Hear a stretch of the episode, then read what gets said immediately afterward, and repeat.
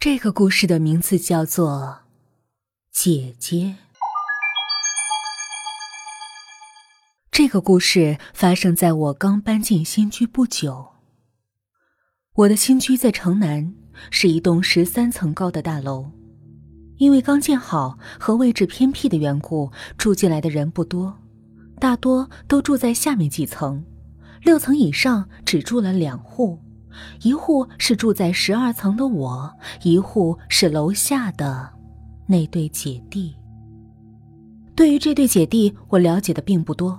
只知道姐姐在外面工作，很晚才会回来，而那个十三岁的弟弟却是个智障儿。也许是人气单薄的缘故，从住进这栋楼的第一天开始，我就觉得这楼里充满了阴森的鬼气，连楼道里的声控灯都好像在渲染着这样的气氛：该亮的时候不亮，不该亮的时候亮得像猫的眼睛。我是个不成气候的插画画家，隔三差五的接一些活回来做，无非是给言情小说或恐怖小说画插画。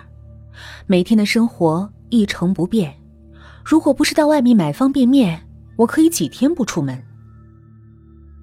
诡异的事情开始于一个安静的晚上。我之所以会说安静，是因为几乎每天晚上，楼下的弟弟就会在楼道里拍皮球，而且不是在十一层拍，而是到十二层来，就像是专门来和我作对一样。那咚咚咚沉闷的响声，像是机械一样，频率准确又准时。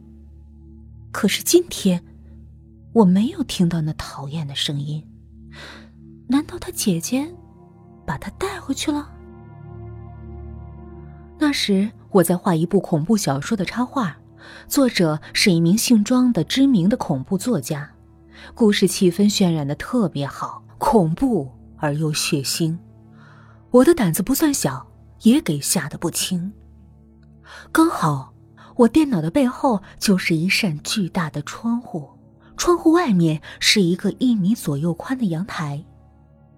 阳台外，寂静而黑暗的夜空令我心存恐惧，很害怕那里会突然冒出一个人来。每过两三分钟，我就会朝外面看一眼，像在和谁玩着一个恐怖的游戏。电脑屏幕上显示着是一张狰狞的脸，双眼圆睁，鲜血直流，像和谁有着深仇大恨，连半边脸都腐烂了。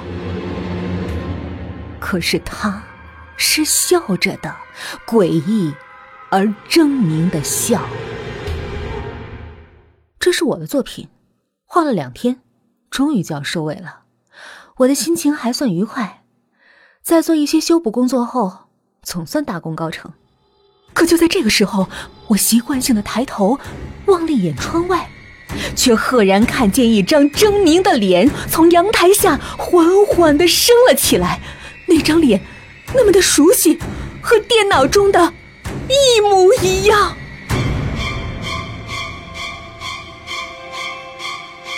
那一瞬间，我的呼吸仿佛停止了。阳台外和电脑里，一大一小两张脸都直直的盯着我，冲着我温柔的笑着。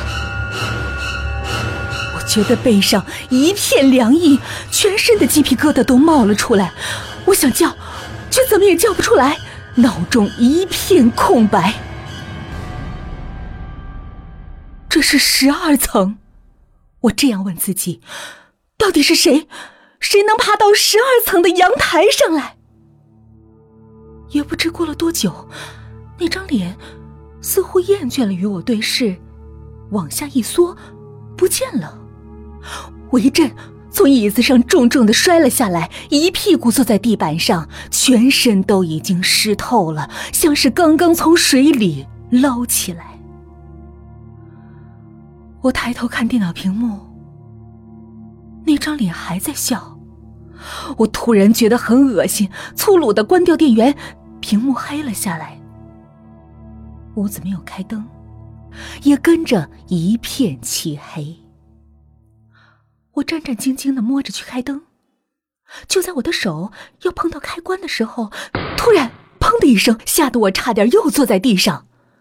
那声音有节奏的响了起来，就像心跳。是那个男孩。我心里突然升起一股怒火，气势汹汹的奔出去，猛地打开门，果然是那个男孩。他站在楼道口，一下一下专心致志的拍着球。我正要开骂，却猛然看见男孩拍的不是球，而是一颗死人的头。我发出一声惨叫，跌坐在地上，觉得一阵天旋地转。那男孩仿佛看不见我一般，继续拍他的球。他的嘴角带着一丝诡异的笑，小声的念着：“一、二、三。”我觉得自己的心脏快要负荷不了这样的重压了，恐惧像虫子一样从我的毛孔里钻出来，又钻进去。渐渐的，我觉得不对，那死人头似乎有了些奇怪的变化。突然之间，我明白了，我从地上一下子跳起来，冲过去，猛地抢过那个死人头，用力扯。一张面具被我从球上扯了下来，我朝他吼道：“你这是做什么？你知不知道会吓死人的？”男孩睁着一双纯洁无辜的眼睛看着我，鼻涕流的满脸都是。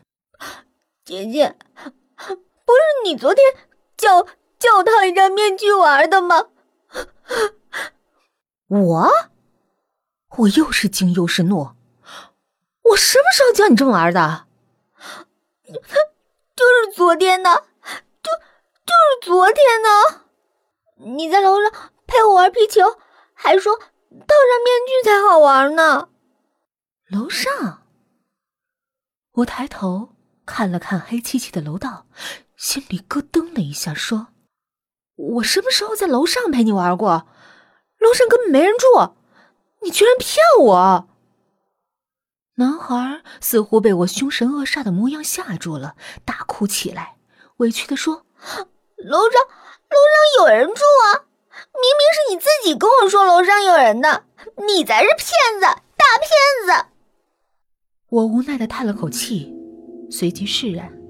阳台上的那个鬼脸，也是男孩无聊的恶作剧吧？看来得跟他姐姐好好沟通沟通了。随他这样闹下去，还得了？天晚上，我做了一个奇怪的梦，梦见一个女人站在我的床头，长长的头发，白色的连衣裙，恶俗鬼片里的女鬼打扮。但是我看不清她的脸，越想看清那张脸就越模糊。就在这个时候，她缓缓的抬起了头，望向窗外。窗外的月光也照在他的脸上，那张脸如此的熟悉，赫然就是我自己。我大叫一声，诈尸一般从床上坐起来。天已经亮了，身上的睡衣早已被冷汗湿透。我将睡衣脱下。却发现胸口有几滴血，呈现喷溅的形态。我皱了皱眉，疑惑的想：难道昨天晚上流鼻血了？柜子里的方便面已经见底了，我无奈的梳洗好，打算出去买点吃的。可是就在我打开鞋柜的时候，一股浓烈的腥味儿汹涌而来，灌进我的鼻孔。我咳了两下，拿出皮鞋，顿时全身像结了冰。我已经近五天没有出门了，而且清楚的记得几天前我刚刚把鞋刷过，可是鞋底还是有一层黑色的污垢，那东西散发出浓烈的腥味儿，不像是泥，反倒像血。我打了个寒战，将鞋又塞了回去，换了一双许久不穿的布鞋。我沿着安静的楼梯往下走，觉得从来没有的不安。那些污垢到底是从哪儿来的？难道家里进贼了？出了大楼，天空突然亮了起来。不远处的垃圾桶旁站满了人，一个老太婆坐在地上，怀里抱着一个血肉模糊的东西，嚎丧一般的痛哭。真是作孽呀！一个看热闹的大婶说：“好端端的一条狗，就这样被人给开膛破肚了，听说还把心给挖了出来。”哎呦谁这么丧心病狂啊？幸好杀的是狗，要是人，哎呦！我几乎是逃难似的逃离那个谋杀现场的。我不知道自己为什么要逃，但心里的不安却越来越强烈，像进了一只虫子，在里面生生的咬。我失魂落魄的进了一家超市，随便买了几包泡面。正打算付款，那收银员突然朝我笑了起来，说：“ 杨小姐又来买泡面啦？”哟，我疑惑的想，我搬来的几个月，似乎没有到这里买过东西啊，他怎么会认识我？怎么，你忘了？收银员笑着说：“昨天晚上你来买泡面，少了几毛钱。”还是我帮你付的呢。昨天晚上，我背上升起一股凉意。对了，你还买了一把西瓜刀呢。我问你买这么大刀干嘛？你说想杀人，把我给逗乐了。我胸口一片冰凉，收银员说的什么我已经再也听不清了。从他身后的大镜子里，我看到一个女人站在远处的一个货柜后，冲着我残忍的笑着，而那个女人就是我自己。我尖叫一声，扔下泡面逃了出去，脑中一片空白。我没有看见当时的自己究竟是什么样子。但从路人的眼中，我分明读到了两个字：疯子。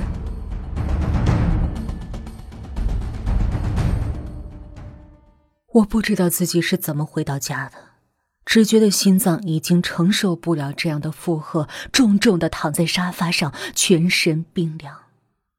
也不知道过了多久，心情终于稍稍平复了。我起身想去冰箱倒点水，却突然之间。愣在了那儿，心脏也仿佛停止了跳动。在冰箱那雪白的门把手上，赫然印着一个鲜红的手印。